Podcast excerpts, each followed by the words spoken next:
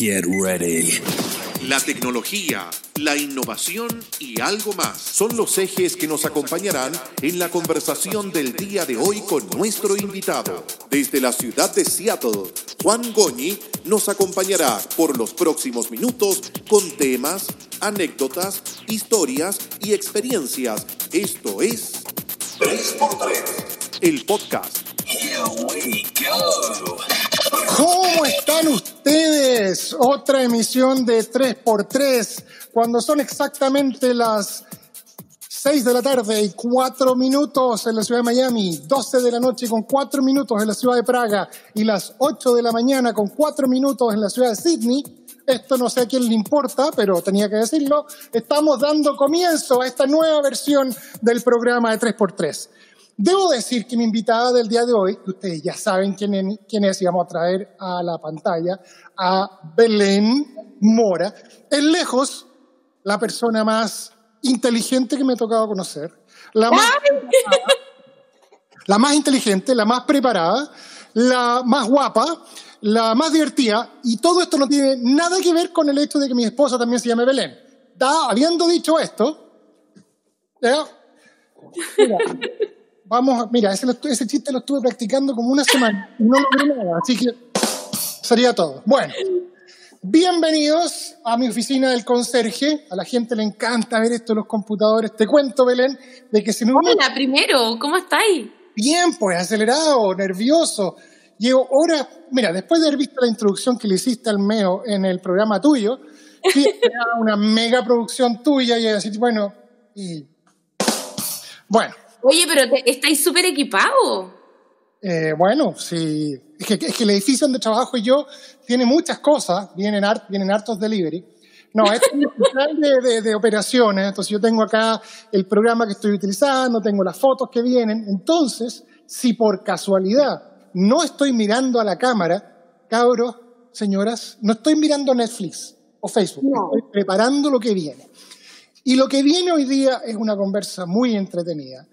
Eh, Belén. Me vas a tratar bien porque me llamo igual que tu señora, me imagino.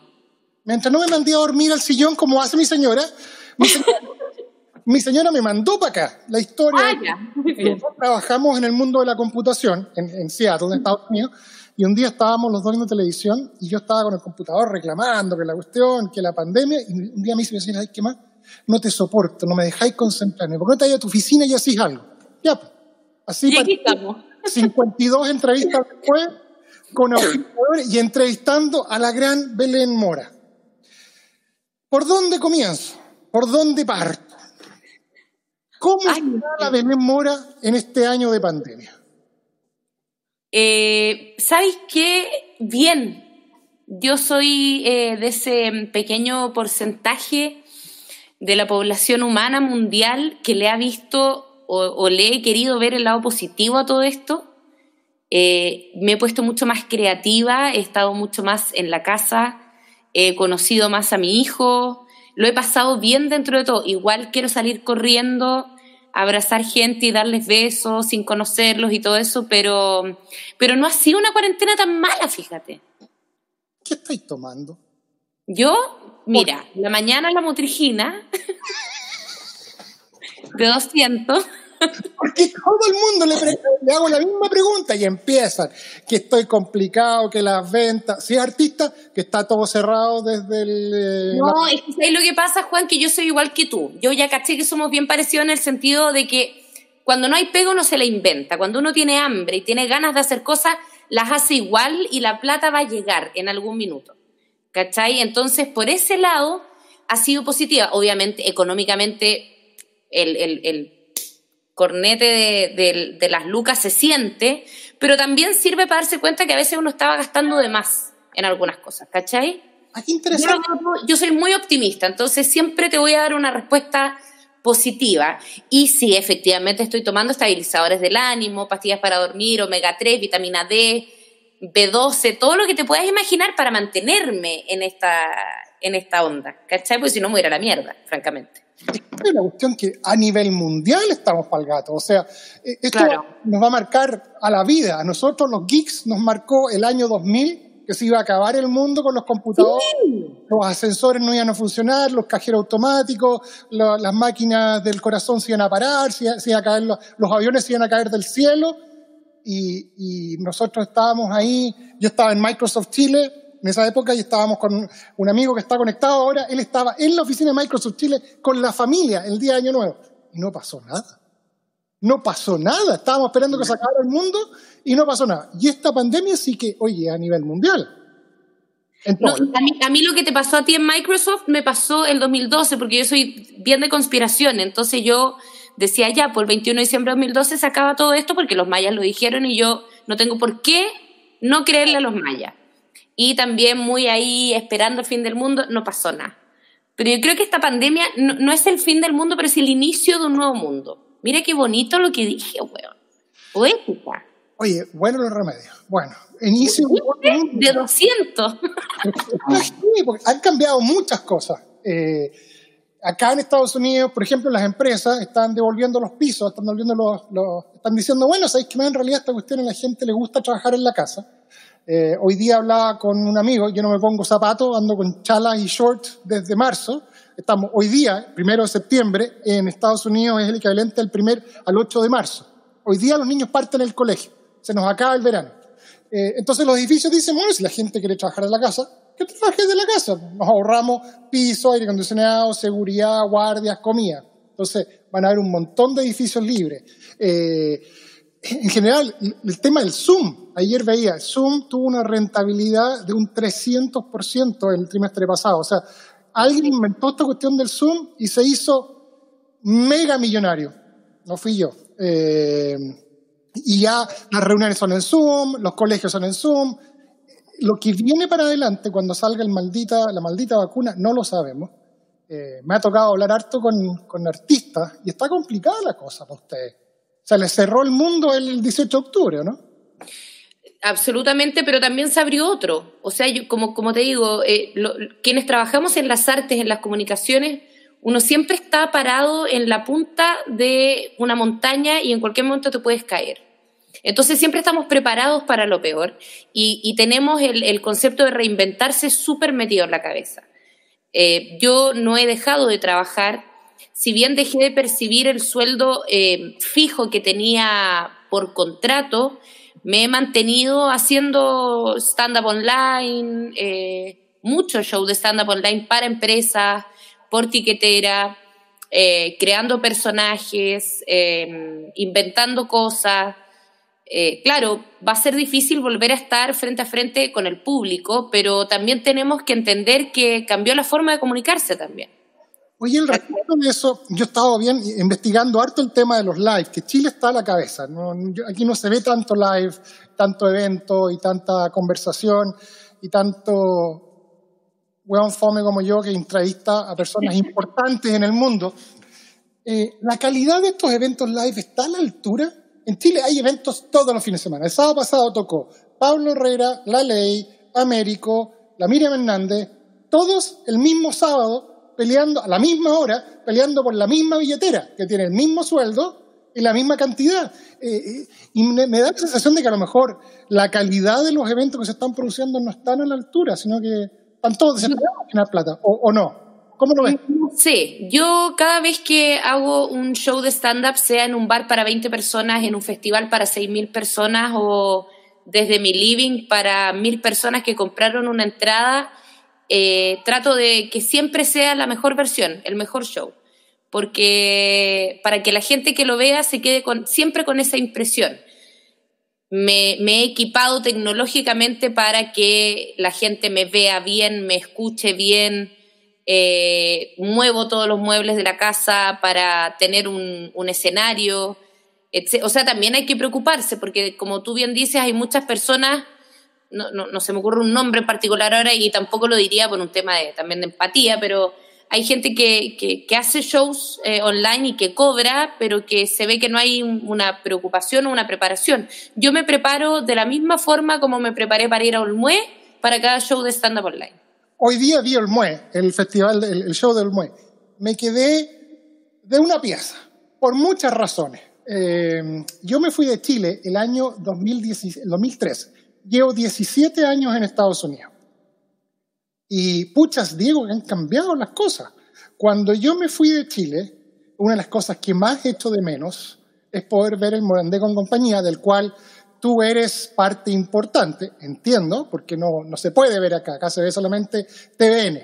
Cuando yo me fui de Chile, Morandé con compañía era esto. La porotita, la Blanquita Nieve, la... ¿Cómo se llama? La Cita Janet y el, el gran ídolo, ídolo mío, el, el, eh, el Willy Sabor, que me hacía reír, se disfrazaba de super ratón y hacía las cosas. Y hoy día, Morandé con compañía es esto, Dios mío. ¿Qué pasó entre medio? Eh, mira, yo llegué a Morandé el año 2012 y ese mismo año comenzó una sección eh, que se llama Detrás del Muro, que terminó convirtiéndose en el programa completo, ¿Ya? eh, porque ahora Morandé va eh, solo los viernes, hasta el año pasado íbamos los viernes y sábados, pero Detrás del Muro es una suerte, mira, es una comparación muy exagerada, pero es una suerte de Saturday Night Live chilena. Ah, Es un elenco de actores que presentamos distintas secciones, hacemos distintos personajes, que algunos tienen continuidad, otros no, etcétera, etcétera. Y con un invitado que interactúa con nosotros. Es como Saturday Night Live, pero pobre. ok.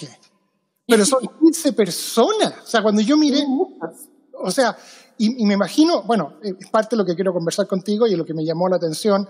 Cuando yo me fui de Chile, el humor era bastante más naif, era bastante más blanco, no había mujeres haciendo humor, eh, a, a lo Claro. que tú. Eh, el humor en las mujeres era la Maite Montenegro y la... mm, Marilu Cueva, eh, era contado con los dedos de las manos, y el mundo ha cambiado y ha cambiado para mejor. sí. Eh, Entonces, en el fondo, pasar a lo que vi hoy día en muelle me pareció una rutina espectacular. eh, y es curioso, ¿ah? Eh, si esa la misma rutina tuya la hubiese hecho un hombre hace 13 años atrás, habría sido abrazadora. Y hoy día que la haga una mujer y que diga las cosas como son, y que hable del sexo, y que hable de los hijos, no hablaste de la pega, no hablaste del tema de la plata, la diferencia, pero fue como, oye, este mundo siempre ha existido así, no esta cuestión no, no pasó así de la noche a la mañana. Entonces, ¿qué pasó en Chile en los últimos 17 años? Te cuento, te informo.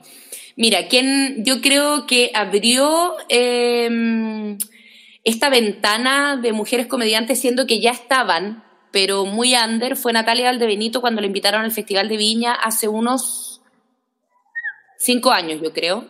La última vez que había ido una mujer a actuar al Festival de Viña como comediante había sido 11 años atrás y había sido Natalia Cuevas Ya, sí me eh, que le había ido mal, por ende como que se cerró la oportunidad para las mujeres y la, y la volvió a abrir Natalia Valdebenito, que hizo un espectáculo genial, fantástico y que abrió las puertas para que otras mujeres comediantes pudiésemos tener eh, espacios en, en comedia en grandes festivales. Yo llevo haciendo stand-up más de lo que llevo en televisión, yo llevo 10 años haciendo stand-up, pero mucha gente se enteró recién en el Festival de Olmué que yo hago stand-up, porque lo hacía en forma paralela en bares y aparte porque Morandé con compañía se, se ciñe a una línea editorial y a un tipo de humor. En cambio en el stand-up eh, no hay línea editorial, es más personal y todo, y ahí toco muchísimos temas.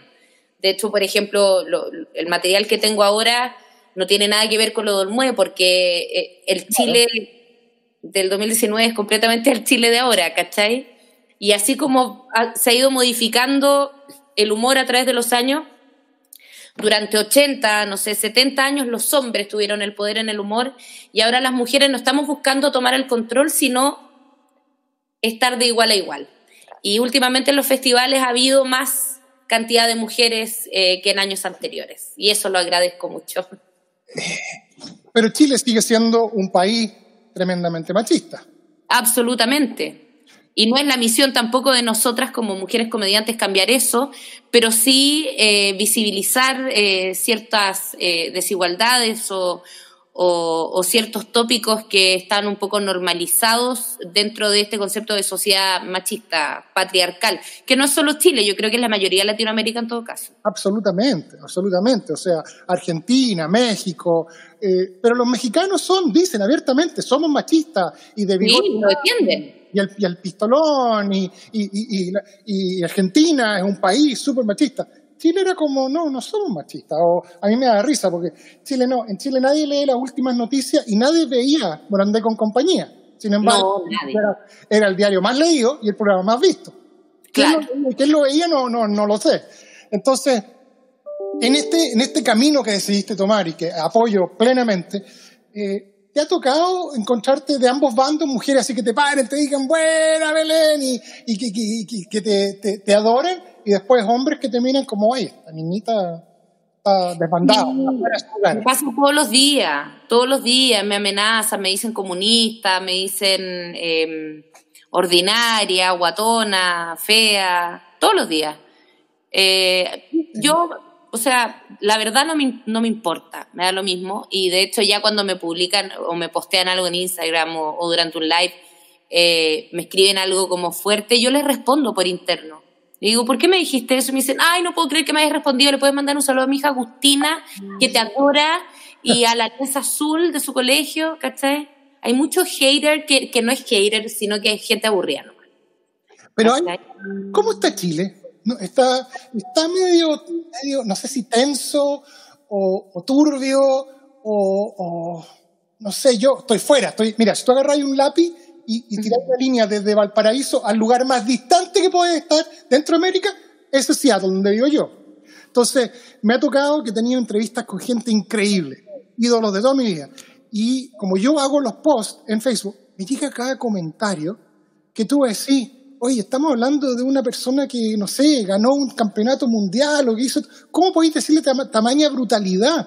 Como que hay una, una hay una defensa detrás de la pantalla del computador y el teclado que te permite decir y hacer cualquier cosa. Eh, me, tú me preguntas cómo está Chile, yo te puedo dar distintos puntos de vista como persona, como espectadora de la televisión abierta. ¿Cuál quieres que te diga? Como sociedad, ¿cómo, cómo, o sea, si tú ponís la temperatura, ¿cómo está? Bueno, Santiago, lamentablemente Santiago es el 70% de Chile. ¿Cómo está el estrés de Santiago, la gente. Me llama la atención esa virulencia que yo veo en las redes sociales, que no estaba acostumbrado. Mira, Chile hoy en día es un paciente con 39 grados de fiebre cuyo doctor, que es el gobierno, le sigue dando paracetamol de 200 en vez de paracetamol de 500. Entonces, esta fiebre genera una molestia y una incomodidad que va aumentando con el tiempo porque se van sumando otros síntomas y te vas enterando que no te estaba dando paracetamol de 200, sino que te estaba dando un placebo. No sé si entiendes a lo, a lo que voy. hay, un, hay, un, descontento eh, generalizado eh, por todos los lados, por todos los extremos, de que no, no hay un que el gobierno no está cumpliendo su rol. Yo el otro día conversaba con, no en la entrevista que tuviste, sino que en otra que tuvimos con Marco, Marco Enrique Minami. Para mí el Estado es, es como el papá violento, el gobierno está haciendo como el hermano mayor que te hace bullying y nosotros como sociedad estamos con el síndrome del niño golpeado, estamos constantemente a la defensiva porque nos han hecho daño durante mucho tiempo. Entonces, creo que eso es lo que está pasando. Hay una rabia, una impotencia por eh, una impotencia que viene desde la incompetencia de quienes nos gobiernan eh, y una desesperación e incertidumbre por el que vendrá no solo en cuanto a economía, en cuanto, no, en cuanto a todo.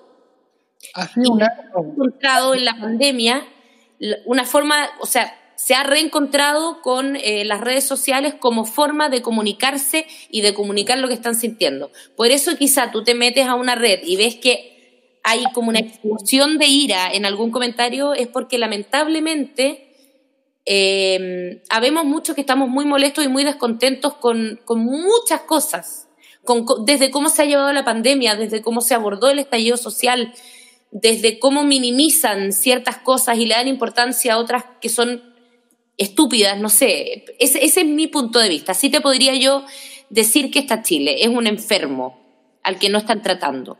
Y, y el enfermo está estable dentro de la gravedad, está mejorando o no tiene solución. No sabemos porque el doctor no nos dice nada. Está complicado. Acá en Estados Unidos la cosa eh, no, no, está fácil para nada tampoco. O sea, no, yo lo he visto y, y, y te juro que yo no, nunca, nunca he pisado suelo americano, he estado en Estados Unidos jamás en mi vida. Pero tengo amigos, sí, y que tienen terror de que vuelva a salir Trump. Terror. Y va a salir, lamentablemente. es que lamentablemente, o sea, a mí me, me da una pena enorme, pero, pero puede que pase. Si ya pasó una vez, puede pasar de nuevo. Es, es de loco. Así como en Estados Unidos el, el tema del asesinato, pero el, el último, no, no, sé el nombre, no es George Floyd, el, el, que siguió, que fue hace un par de días. Sí.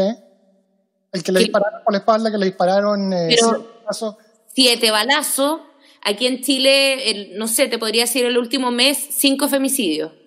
Es como que estamos, estamos locos. Lo más loco de toda esa, de toda esa cosa es que el- la violencia contra la gente de color, que la gente de color tiene una historia súper fuerte, porque fueron esclavos que los trajeron de África para trabajar en, eh, trabajar en, en- en el campo.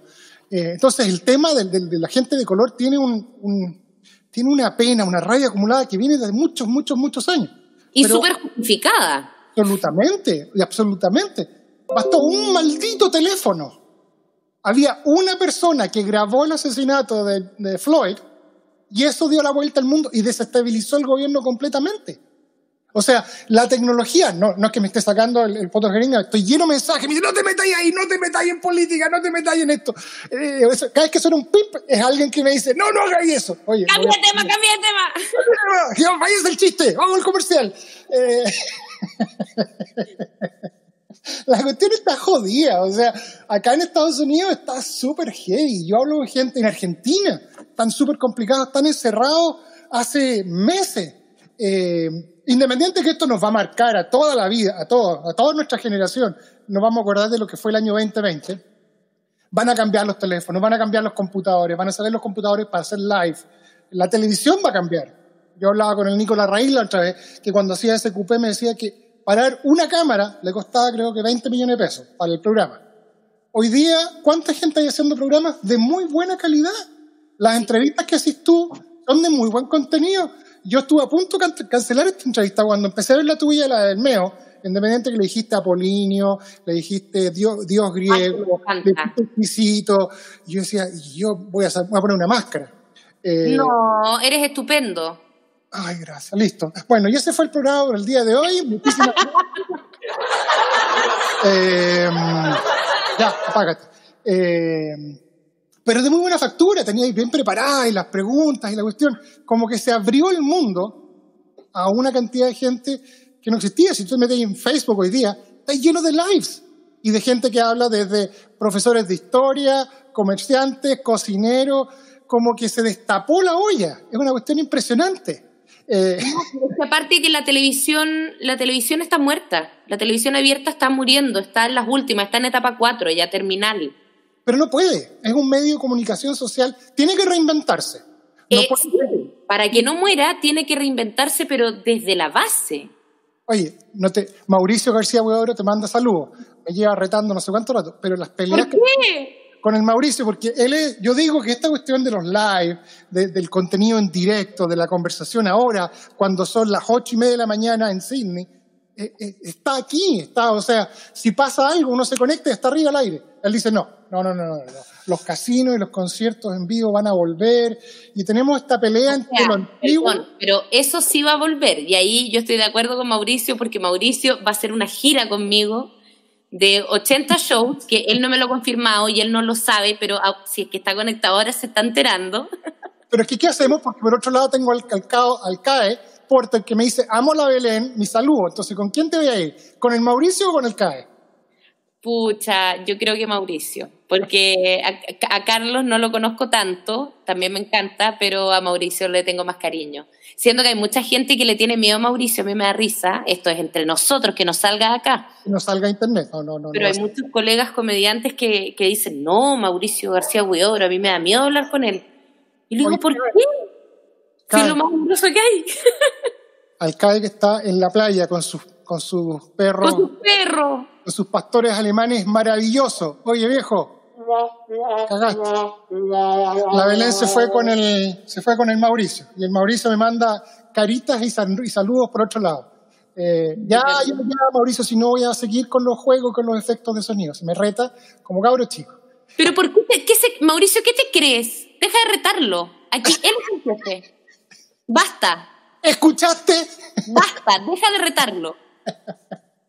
Oye, explícame por favor, o, ap- o apadríname, o dime, ¿cómo lo hiciste? 1.3 millones de seguidores en Instagram. Yo llevo transmitido 54 programas y tengo 1.500 seguidores cagones, de los cuales 145 son de mi familia y por lo menos 90 soy yo con diferentes usuarios. ¿Cómo lograste un millón y medio? No, sabes que no tengo idea. Yo siempre digo, yo creo que eso es fiel reflejo del, nivel de ocio que tiene la gente, porque no puedo creer que me sigan tantas personas. ¿Para qué? ¿Qué, qué? Yo no me seguiría, yo me tendría bloquear. Pero es que un millón y medio de personas es un país. O sea, bueno, independiente de, y vamos al grano, que tenéis 4.997 fotos.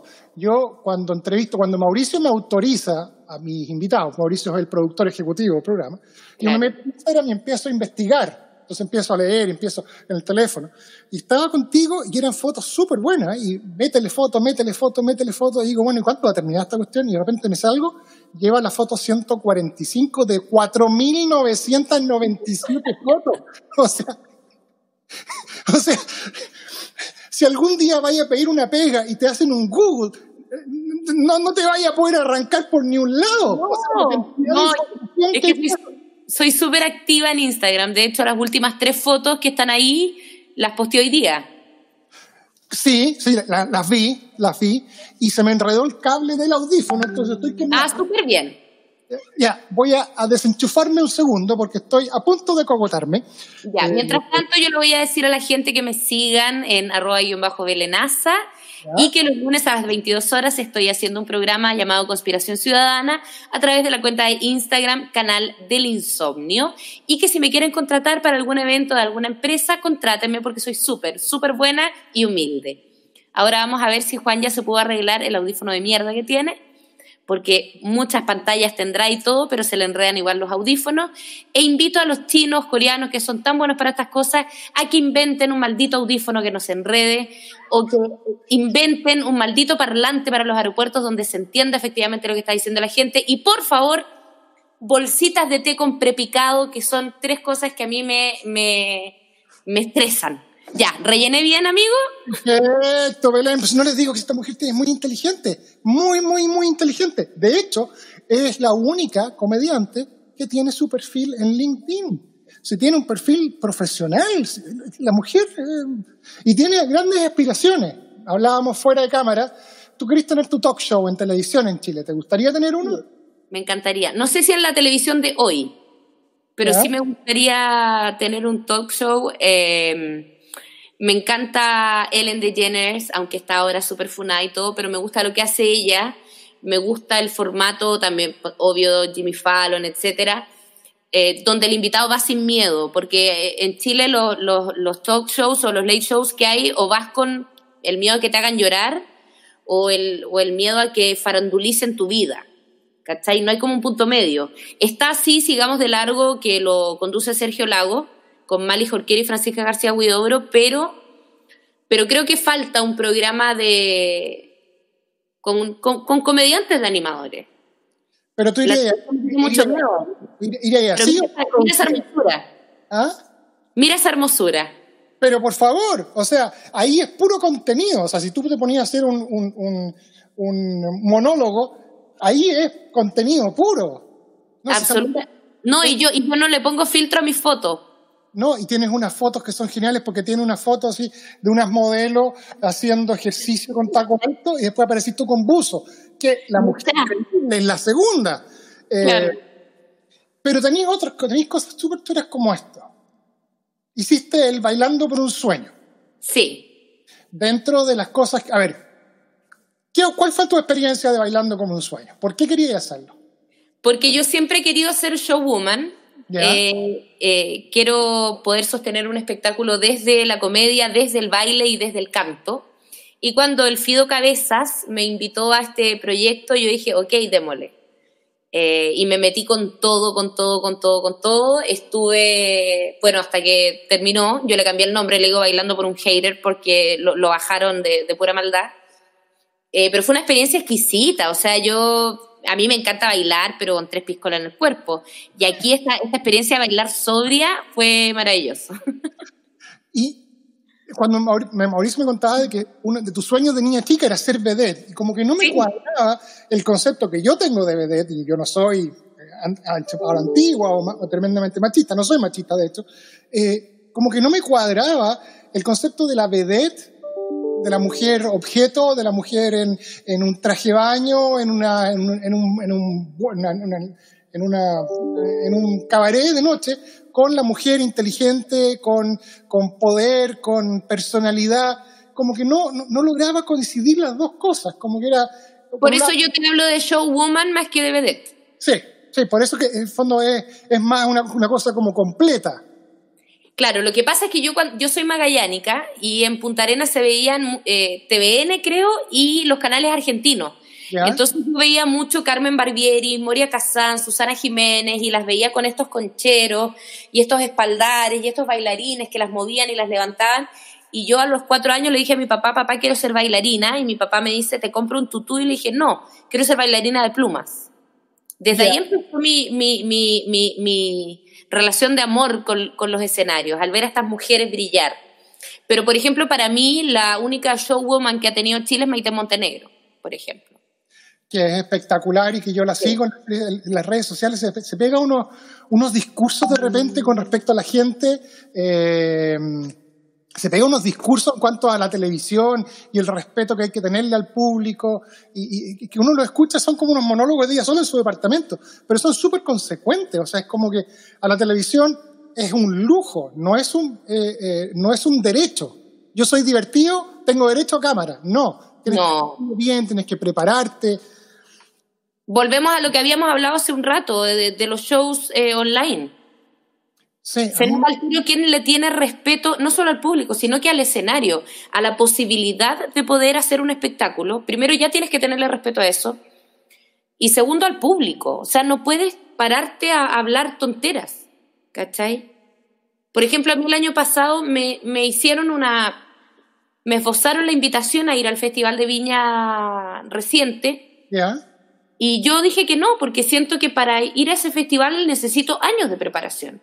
No es como, ay, fuiste a Olmué, anda al tiro a Viña. No, hay que tenerle mucho, mucho, mucho respeto. Aparte que la exposición mediática del Festival de Viña es mil veces más grande que la del Festival de Olmué. Y yo no me voy a exponer si no es con un trabajo perfectamente hecho. Y si para eso tiene que pasar cinco años más, no tengo ningún apuro. ¿Cachai? Pero quiero hacer las cosas bien. ¿Cachai? No, no más o menos, no me gustan las medias tintas. Si voy a ser, por ejemplo, bailando por un sueño, perfecto. Yo le dije al Fido, que eres el productor que me invitó, le dije, tú tienes que entender que si tú me estás invitando, yo voy a hacer una pulga en tu oreja porque si yo entro, entro a ganar. Soy súper de esas metas, ¿cachai? No a pasarlo bien, no, a ganar. Y había gente power. Yo, yo vi cómo la eh, hoy se me olvidó el, nombre de la actriz que salió en la película esta que tenía, tenía la espuma. Que la, Antonella Ríos. Antonella estaba muy enojada cuando salió el, terminó el programa. Fue, terminó bien, fue correcto, porque había un tema de salud, había un tema... No, terminó de manera abrupta. Lo que pasa es que, ah, bueno, yo ahí lamentablemente, em, no sé, le echo la culpa a los ejecutivos del canal. Nosotros grabamos programas con todas las medidas de seguridad y estaban ya grabados y cometieron, creo yo, el error de soltarlos al aire justo la semana en que anunciaron cuarentena total en Santiago. Entonces, si yo me pongo en el lado del espectador, estoy en mi casa, no puedo trabajar, no puedo salir, no puedo hacer nada, pero esa gente puede ir al canal a bailar, yo me enojo me habría enojado. Y esa es la, reacción que se generó en el público. Era un programa que tenía muy buen rating, muy buena llegada, era un programa donde cada participante eh, representábamos a una fundación, iba a haber un premio importante, millonario para esa fundación. Programa muy lindo, muy bien hecho. Martín y Fido y David Belmar, que es el otro socio de Lateral, lo hicieron con todo el amor del mundo. Una inversión en Lucas que ni te imagináis, ¿cachai? Pero lamentablemente eh, ganó la pandemia, ¿cachai? Ahora, yo me voy con la mejor impresión, como en todo proyecto en el que me meto, lo di todo, lo pasé bien, eh, generé lazos afectivos tremendos, amigos, eh, así que rescato ese lado, pero fue súper triste igual. Año mierda. O sea, acá en Estados Unidos, por ejemplo, los programas, los lechos, que son increíbles. hay tres grandes, que es el de Jimmy Fallon, eh, que, es, un comediante, que es el que lo hace desde Nueva York.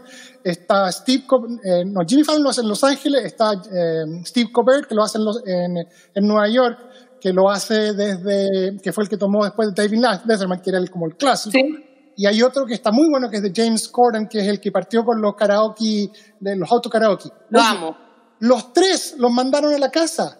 Tuvieron dos meses transmitiendo desde el garage, solo decía, Cover decía, esto es lo más difícil que me ha tocado en mi vida, de contar un chiste y no escuchar nada. Ni siquiera escuchaban grillos. O sea, ahora, los gallos son brillantes porque le decían, bueno, señor Trump, vaya, vaya acostumbrándose porque así va a ser su vida, nadie va a escuchar sus discursos. Le daban la vuelta.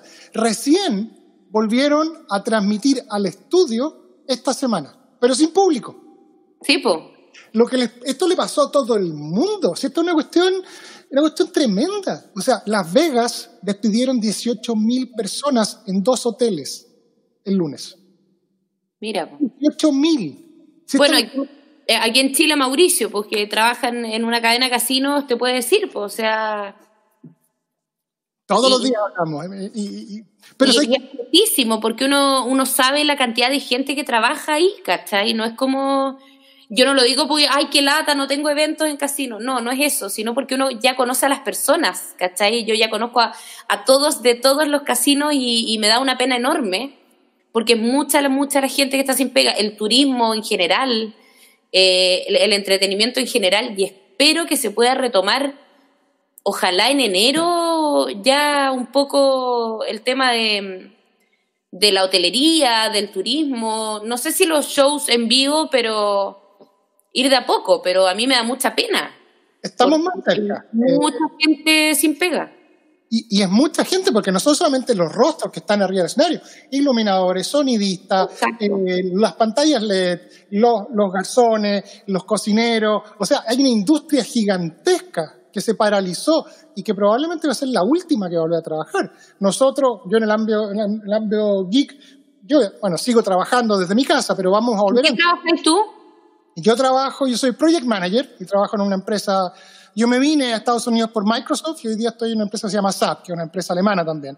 Entonces, manejo proyectos y cambio data center y cuestiones y entrevisto. Cuando mi me señora encanta, me, encanta. Cuando mi señora me manda al, al, escritorio, entrevisto. Oye, vamos a hacer una pausa, porque ya. trato con los mensajes y las cosas. Voy a creer que tengo auspiciadores, mira. Soltexa tiene más de 11 años de experiencia en el soporte, la administración y la implementación de soluciones en G Suite y Google Cloud. El Canasto Amarillo es un servicio preferente de despacho de frutas, verduras y abarrotes a domicilio. Carácter creativo. Es una agencia boutique de comunicaciones creativas para el diseño y la publicidad, orientada a un trabajo proactivo y cercano con cada uno de nuestros clientes. Agradecemos a todos quienes hacen posible que 3x3 sea una realidad. Y además, estamos transmitiendo en múltiples plataformas, estamos saliendo en tiempo real. Ahora, cuando son exactamente las 9 de la mañana del día viernes en Santiago, estamos saliendo en, tiempo real por Facebook, por Twitter, por las páginas de Passline, de la etiquetera que nos está apoyando. Estamos en, a ver, estamos saliendo por Periscope, Freetime, eh, Facebook, Twitter, Fax, Telex, y también hay gente que está imprimiendo esta entrevista. No sé. en todos lados, en todos lados, estamos en todos lados. Eh, yo sé quién es el que está imprimiendo la entrevista, pero no vas a entender la talla. A ver, veamos qué dice Mauricio. Diego Chalper. ¿Ah? ¿Sabes quién es? ¿Quién? Diego Stalper. Me suena. Pero Ya, no. es un diputado que una vez llevó impreso un video a un matinal. Entonces probablemente está imprimiendo este live. Nuestros ilustres y muy bien pagados diputados chilenos, ¿son materiales para el hueveo? ¿Mapahue? ¿O no, o, no, o, no, es- o no es bueno meterse en, en humor político en Chile? No, no, la comedia siempre es política. Eh, lo que yo creo que yo no hago es el partidismo. ¿Ya? Yo puedo hablar de lo político, no de lo partidista. No hablo del comunista o del UDI o del etcétera. ¿Cachai? Yo me río del animal político en sí, de la política en sí. ¿Sabes ¿Cachai? Hay una cuestión súper loca en Estados Unidos de las cosas de la cultura. En Estados Unidos, los late shows, en los programas nocturnos, hacen bolsa, bolsa, bolsa al presidente de turno. Pero las cosas que, que, que dicen, uno como que se queda, no puedo creer que hayan Pero dicho que ya tiene la primera enmienda que tiene libertad total y absoluta de expresión. Po. Aquí nosotros no tenemos eso. Po. Pero además, pueden decir lo que quieran de Trump, porque él es el presidente actual. Él deja de ser presidente y no pueden decir nada en, en televisión sin ser demandado. Mira qué loco. Porque Sí. tiene un cargo público de presidente o de diputado, la gente tiene derecho a dar su opinión y hacerla pública. Pero si el mismo chiste lo hicieran sobre Bush o Obama, los hacen, los hacen pebre. Pero fíjate que Trump fue a un roasted que le hicieron antes de ser presidente. Sí. Bueno, Y a él le gustó el huevo, o sea, Claro, y se las comió todas y no demandó a nadie. Claro, el problema aquí es que si tú dices a alguien con nombre y apellido, al otro día te citan en la Fiscalía Oriente porque te... ¿Cachai? estamos Pero hay formas también, hay que ser inteligente para decir las cosas. ¿Cachai? tan hipersensibles, tan como hiperventilados, porque en el fondo, con este, con este mundo nuevo, que fue lo que vi en tu rutina en, en- en el festival, esta, esta mujer empoderada que dice las cosas por su nombre, que, tiene, que cuenta lo que le ha existido toda la vida, eh, hay gente como que está todavía muy nerviosa y que prefieren que volvamos a los años 50 y la mujer a la cocina, Son los menos, es el porcentaje más chiquitito. ¿sí? Sí, sí. Ahora la gente busca quienes digan las cosas. ¿Y te, te han dejado entrar al colegio? ¿Al colegio monja? ¿Hay ¿Qué cosa? Ah, ¿Te han dejado eh, entrar de vuelta al colegio monja? No, no, no, no. ¿No? No. No, no eres la alumna, la alumna destacada. en el- No. No. ¿Qué tontera? No, y aparte mi hijo está en un colegio católico también, un colegio cura, y yo creo que eh, en ese colegio si los curas vieran mi stand-up o, o algo así, al pobre lo echan de una patada. Esperemos que no, que no tengan computador los, los curitas. Pero según tu rutina tienen trípode y cámara de televisión. No me voy a meter en eso. Ahí sí que no Pero mi curita, no los de mi hijo. Una de las cosas que me llamó la atención acá en Estados Unidos, Estados Unidos la, la religión católica es la menos importante. Y está lleno de religiones. Y tú entras a una iglesia y primero tú entras y son, hay como buitres que están mirando. Oye, persona nueva, potencial candidato nuevo. Y te reciben, te saludan, te dan café, te sentáis en la iglesia y de repente tú estás sentado y se prenden dos pantallas gigantes. Y empieza a salir el sermón con unos videos y unas animaciones y aparece el... eh, y aparece eh, el, el cantante y aparece el cura así como si fuese un actor con luces y de repente se prende la banda, una banda mexicana con bajo, con guitarra y empiezan a alabar y con batería y la cuestión. Y yo dije, ¿esta cuestión es una kermés o una misa? Claro. Estoy en un bar. Oye, lo pasan la raja. Y no, y nada de yo, pecador, y no, no, lo pasan la raja y cantan y la cuestión. Y te diré que el 90% de las iglesias acá son así. Pero Las- es que esos son bautista pentecostal, pues, eh, eh, que son las de, del pastor y, y toda la cuestión. Oye, que es una serie en Netflix que se llama Greenleaf, no sé si la habéis visto. no, no la he visto. Bueno, habla de todo esto, de la banda y de, de casi que es, weón, un, weón, un bar, la weá, lo pasé en la raja. No, pues aquí está la, la- por mi culpa, por mi culpa, por mi gran culpa. Yo rayé, o sea, cuando vio esta cuestión y, y el pastor hablaba de que tenía problemas con los hijos, porque el cabro tiene cuatro hijos reconocidos y, y- y da, da el sermón desde su punto de vista de papá. Yo decía, esto no se parece para nada a, la- la- a las misas de Vitacura de callen a los niñitos que, que estorban. Claro. Eh, Claro. Por eso, cuando me dijiste lo de, lo de tu hijo en un colegio católico, acá la gran mayoría de los colegios son cristianos. Eh, son cristianos pentecostales y no sé qué, Claro. de izquierda a derecha, con túnicas moradas y la mujer es la, es la, la sacerdota. Oye, todo súper legal y todo. Todos quieren también su parte de la tarjeta de crédito. Podéis hacer donaciones con tarjeta de crédito, eh, pero es distinto. A mí se me abrieron los ojos cuando llegué para acá. El, huevón de Mauricio le va a decir, me, me va a retar, pero me dice, me manda por abajo. Dile que te acuerdes de los personajes. Pero si Gil, no he podido ver nunca una rutina de ella de Morandé con compañía. Mauricio, deja, déjanos en paz, déjanos conversar. Eres como el papá que está diciendo todo el rato, enderezate, cierra Claro. la boca, come con la boca cerrada. Claro, dice, oye, me dice, a ver, recuerda sus personajes. Pero Gil, si no he podido ver el Morandé con compañía, el otro día le decía al Willy Sabor que lo entrevisté y me cagué de la risa. Ha sido de las entrevistas más difíciles. Porque me decía cada brutalidad y yo decía, no, concéntrate, ¿qué es lo que No, le una bestia, porque Willy es una bestia. po.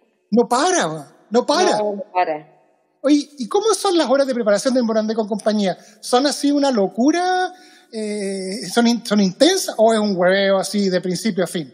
No, mira, nosotros en pre-pandemia, tiempos normales, llegamos a- al canal, no sé, a las 2 de la tarde, nos entregan el libreto, ensayamos, a las 8 cenamos, a las 9 maquillaje, peluquería y a las 10 al aire.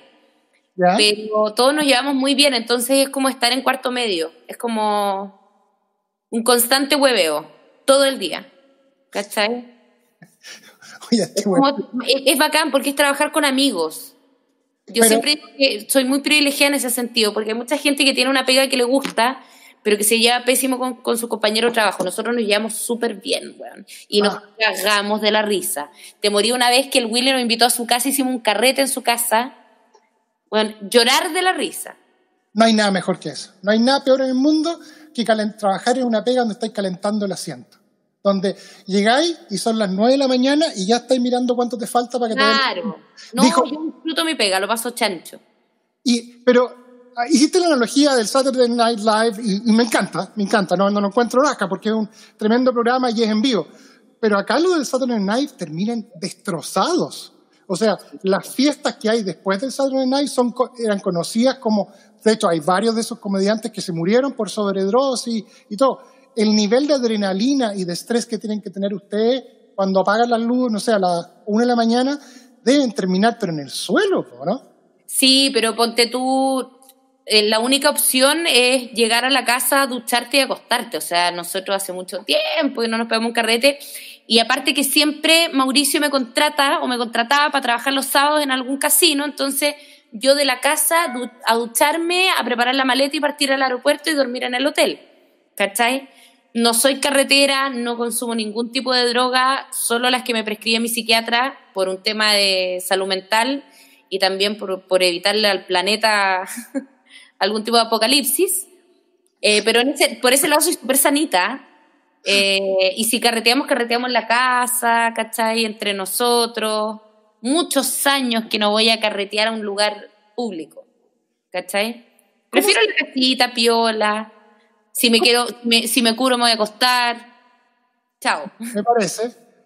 ¿Cómo fue la conversa con tus papás cuando les dijiste voy a, voy a dedicarme a ser actriz o humorista? A ver, es que yo, como te decía, a, mis a mis papás les dije que yo quería ser bailarina con plumas a los cuatro años.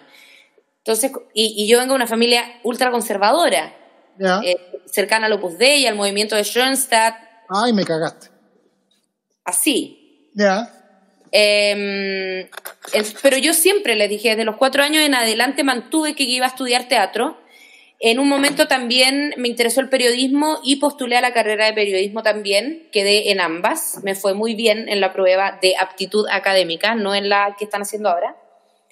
Eh, y, me, y me avisaron de ambas carreras el mismo día que había quedado. Y ahí tuve que tomar yo la decisión. Y la verdad es que lo que me movía la guata era la actuación pero no tuvieron ningún problema. De hecho, de mis cinco hermanos, mi hermano mayor es cantante lírico, el que sigue es arquitecto, la que sigue es psicóloga y la última es diseñadora. Entonces, al final, estamos todos relacionados a las artes de alguna forma. Hasta, hasta un reality de, de, de una, de una Navidad, po. Con ese, con ese, con ese currículum de familia, entre uno que cuenta chistes, el otro que canta, el otro que lo analiza. ¿Cuál era? cuál Claro. era? La otra que enseña, el otro que dibuja. No, no, sí. es- Pero no te pegaron el discurso, oye, no, porque no soy periodista mejor que como artista te vas a morir de hambre. No, mi familia no. Mis compañeros de curso sí, eh, familiares, eh, primos, tíos sí decían eso, pero mi papá siempre me dijo, usted haga lo que le haga feliz. Y si uno hace lo que le hace feliz, tiene éxito. Así de simple. Qué choro. Si yo sabía que esta mujer iba a ser increíble esta entrevista. A pesar de que el Mauricio me dice, me- por atrás me dice, oye, dile que eso es dirigir. Le voy a cortar el fax. Porque encima- Oye, ¿por qué no, por qué no lo bloquea ahí nomás? Bloquealo. Yo lo voy a bloquear ahora. Mira, le voy a mandar ahora en vivo un WhatsApp. No, ¿sabéis por qué no? Porque me entrevistas como esta. ¿Cómo lo voy a bloquear? ¿No te habría conocido? Mira, le voy a. Aquí está, lo tengo acá. Le voy a mandar un audio. Ayer me, Déjanos en paz. Ayer me reclamaba que quería más presencia en el programa y quería que pusiera tu nombre. ¿Para qué quería el nombre si lo único que hablamos de ti, pues, Mauricio? ¡Qué atroz! Ahí lo escucho. Pero que- entonces, oye, si él quiere más protagonismo, que sea como auspiciador, así como cuando presente los auspiciadores y sale una foto. Así Oye, que la-. Mauricio García Huidobro. Yo quiero ser como la Belén, quiero tener un millón de amigos, 1.3 millones de amigos, y quiero tener auspiciadores para poder pagar todo esto, porque cacháis que tengo animaciones y videos, aunque el, el programa tuyo, el del, el del insomnio, Cero auspiciador. Ahí Oye. más que gana plata. está muy buena, técnicamente muy bueno, con el fondo ese con animaciones y las dos camaritas. Eh, No estáis usando el software gratis y no lo estáis No, no, de hecho, eh, eh, este proyecto nace de dos amigos que son Bruno Córdoba, que trabajó muchísimos años en televisión, como productor de televisión, y un amigo mío que es pareja de mi mejor amiga, y ellos armaron un estudio. Y, y- y lo que nos diferencia de los otros live es que esto está producido, pues hay, hay un director, hay un switcheo, ¿cachai? Eh, y se ven más pro, que es como lo que tú haces también, ¿cachai? No es como el live de hola, emoticón, filtro, ¿cachai? Claro, acá estamos en el, estamos entretenida la conversa, pero me va a cortar el Instagram. ¡Buah! Y se acabó la conversación. No te creo. Ya pasó media hora. Ya llevamos, llevamos 3 horas 45. No te creo.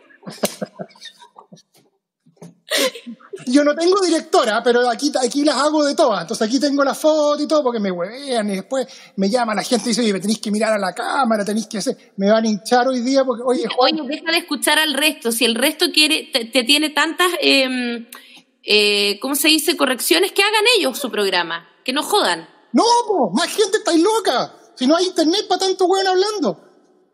Que nos Ay. dejen en paz, entonces. Mira, Mauricio me ha mandado do- dos audios que no los voy a escuchar todavía. Porque quizás, ¿qué me dice? Oye, la Fabiola del Mar te adora, te adora, me tiene, mira, me me manda mensaje, me dice, ídola, brava, Linda, besitos. Fabiola, gracias. paga la cuenta de la última comida, eh, eh, cotorrea mi- Uno nunca sabe con lo que se va a encontrar en estas redes sociales detrás del teclado. Claro. Oye, ¿tú ya tenés planificado los próximos cinco años de tu carrera? ¿Eres de las mujeres así estructuradas a los dos- 2019 Olmué, 2020 No. Miami, 2025 Viña, 2031 Nueva York o, o- o lo, o lo que se da? No, pero sí tengo metas que quiero ir cumpliendo, pero no, las, no les pongo plazos. Por ejemplo, ahora eh, esto que estoy haciendo en Canal del Insomnio es porque en un mediano plazo me gustaría pasar de ser solo comediante a comunicadora, que ya lo conversamos al principio. Sí me interesaría ir al Festival de Viña, también me interesaría eh, ir a Estados Unidos a, hacer stand-up. Eh, hablo inglés, así que podría hacerlo.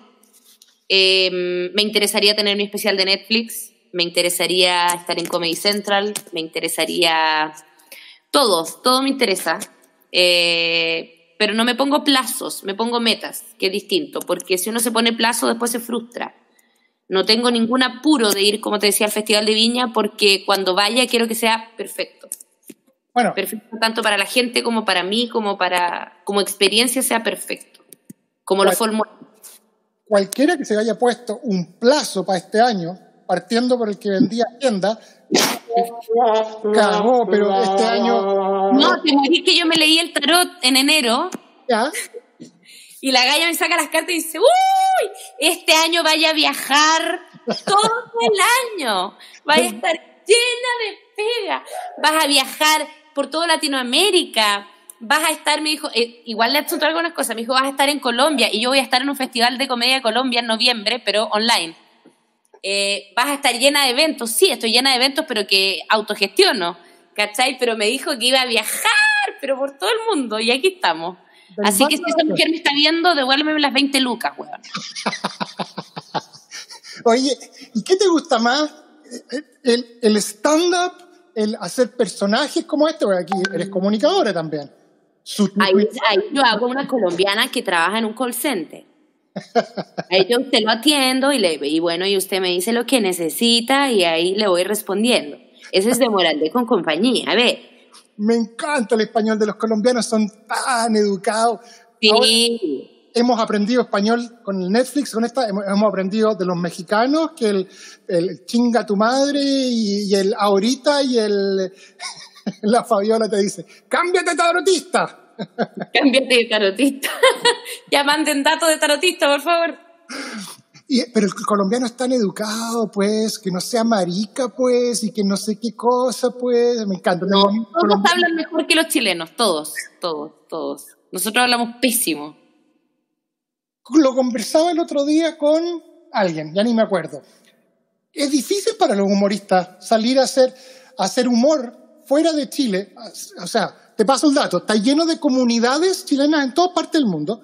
O sea, si queréis ir a actuar a cualquier parte, dime un lugar eh, Suazilandia, Nueva Escocia, Miami, Nueva York, Andorra, Sandorra, donde quiera, hay un grupo chileno que se van a juntar. Y ahí podéis contar chistes con la boca cerrada y hablando bien rápido como hablamos. Pero hacer el crossover y ser, contar chistes a los colombianos no es fácil. El chileno es lo más distante al español que existe. Por ejemplo, el, el, otro día me salió un evento para una empresa chileno-argentina donde la mitad del público era argentina y la mitad del público era chilena. Y tuve que adaptar el lenguaje, obviamente, porque el chileno utiliza mucho modismo, que el argentino, ni el peruano, ni el boliviano, ni el ecuatoriano, ni nadie entiende, excepto el chileno. Es como, hueona, te morís, ¿cachai? Te juro que en verdad, hueona, hueona, fue la zorra la wea. Eso nadie te lo entiende. Y tuve que adaptarlo. Eh, de hecho, mi material está muy relacionado con lo que está pasando en Chile, tuve que escribir y hacer un versus lo que está pasando en Chile versus lo que está pasando en Argentina, pero se puede hacer. De hecho, para el Festival de Colombia voy a hacer un material que es mucho más eh, transversal y que no tiene que ver con la contingencia de la cuarentena, que es de lo que todos van a hablar, sino que yo voy a hablar de algo que le puede pasar a una mujer colombiana, a una mujer neozelandesa o a una mujer chilena. Bueno, en, todo el mundo, en todo el mundo. Claro. Cuando tengo amigos gringos que me dicen, bueno, ¿cuál es, cuál es una palabra típica chilena? Me dice, tú te puedes ir a cualquier parte de Chile, te paráis en una calle y le decís, oye, weón, pásame la weá, y alguien se va a dar vuelta y te va a pasar algo. Sí, o cachai. Pero el, huevón es cubierto que se habla en Perú, harto. ¿Dónde más lo, he visto harto? Eh, bueno, los venezolanos. Los colombianos también. Huevonazo. Ay, gracias. Ese sí, el efecto de Netflix. La última área de preguntas de esta lejos la mejor entrevista, la mejor invitada. nombre. ¿Cómo, le decís tú a tu hijo el maravilla? La bendición. La bendición. La piscola más cara que me he tomado en mi vida. Oye, ¿y esa no la hay terminado de pagar? No. ¿Tiene 14 años? 15 y va por los 16 recién empezando. Claro, eh, la bendición. ¿Cómo está con internet? ¿Él? ¿Feliz? ¿Feliz? Sí. Yo tengo una... Se ducha, se ducha una vez a la semana porque las clases son online. Entonces está aquí está así, con el computador así en la cama. Después juega Play, después el computador está feliz. Si yo lo veo solo cuando tiene hambre. Yo tengo una de nueve años, tengo dos grandes de 18 y 20, y la de nueve un día llega y me dice, papá, ¿cuál es mi cuenta de, de Apple? ¿Cómo? ¿Cuál es mi cuenta de Apple? Sí, pues, necesito la cuenta de Apple para bajar un juego y tú me das internet y me das electricidad. Y, ¿Cuál es mi cuenta de Apple? Estáis guayando. O sea, eh, eh, aparte de alimentarlo, entretenerlo y al internet, tengo que darle cuenta de Google para los juegos, de Microsoft para la Xbox, de Sony para la otra cuestión y de Apple para los juegos del iPhone. No, te morís que mi hijo se aprendió mi tarjeta de crédito de memoria. Código de seguridad, eh, fecha de vencimiento. Entonces, yo de repente en la noche veo un mail y dice facturación, juego no sé cuánto. No, te pasaste. Sí, Bueno, lo he pasado increíble, Belén. yo también. Fuera de broma, llevamos una hora veinte. Eh, Me estáis bebiendo. ¿En serio? La Fabiola del Mar, jaja, la verdad absoluta con el modo de hablar los chilenos. Tengo amigos mexicanos que aman nuestros modismos. Claro, porque somos, ama somos amables. El Rincón de la Fran nos dice, me gusta la Belén por ser auténtica. Saludos para ella. Sí, eres auténtica y dice las cosas como son. A mí lo que me gustó de tu rutina, vuelvo a decir, no he visto ni un programa por Andé con compañía. Es un tema repetitivo, porque quiero ir al Chile, a la fuente alemana, al dominó y a ver el Morandé con compañía en persona. ¿Cuándo? No tengo idea. Y, y a tomarnos una piscola, porque cuando vengas tenemos que conocernos, po. No, pues si somos amigos toda la vida, pues si te conozco. Obvio. Claro, pues si teniendo mi esposa. Eh, sí, eh, hace falta el viaje a Chile, ya me están pagando harta factura. O tú venís para acá, Seattle, es maravilloso. Mándame el ticket, mándamelo nomás. Tenéis que hablar con Mauricio. Ya, Yo voy a hablar con Mauricio para que hagamos una gira Dreams International y vamos a Seattle. A Seattle. Mira, es como vivir en Pucón, ¿ya? Rico. lleno de árboles, lleno de, de, de- de forestación, lleno de lagos, pero lleno de geeks. Y de hindúes, y de chinos, y bueno, Bacán. Amazon partió acá, Microsoft partió acá, está Nintendo, está Costco, que es un mega supermercado. Sí, fíjate. Llega a ser, llega a ser, eh, ya el otro weón, manda dos tickets. Eh, se subió al tiro al carro la historia, manda dos tickets. Eh, ¿Con nuestro amigo en común? claro, pues. Sí, me- sí- Ay, qué patúo. Dile para la otra que él me entreviste, por favor. no, no, debo agradecerle, porque me llama, me dice, porque me dice, oye Juan, y es como, y me encanta, porque me llama y dice, Juan, ¿qué te parece que, entreviste, que entrevistes a, ¿quién fue? Me dice, ah, ¿te parece el lunes entrevistar a Álvaro Sala? Y yo le digo, me estáis weando. "Sí, No hay problema. Entonces me dice, oye, y el miércoles la Belén Mora. Y él estaba Eh. esperando una reacción mía. Entonces le digo yo, ¿y quién es? Métete a Google y me llamáis de vuelta. Entonces me metí a Google, vi las cuestiones, vi, y le digo, ¿me estáis weando? Iba a hablar conmigo, 1.3 millones de, de seguidores Qué de... lindo, Mauricio. Y me dice, Gracias, Mauricio. ¿quieres tener la entrevista, sí o no? Sí, sí, sí, sí, sí, señor, sí, señor. Así que me va a retar ahora, me va a necesitar tener castigado porque eh, eh, nos reímos mucho de él. Te felicito, Belén, por lo que estoy haciendo. Muchas ¿Dónde- gracias. ¿Dónde te encuentra la gente? ¿Dónde te contratan? ¿Dónde se comunican contigo? Mira, ahora me metí hasta lo que dijiste, hasta el LinkedIn, pero si alguien quiere, eh, en, mi, en mi perfil en Instagram está el contacto de mi productor.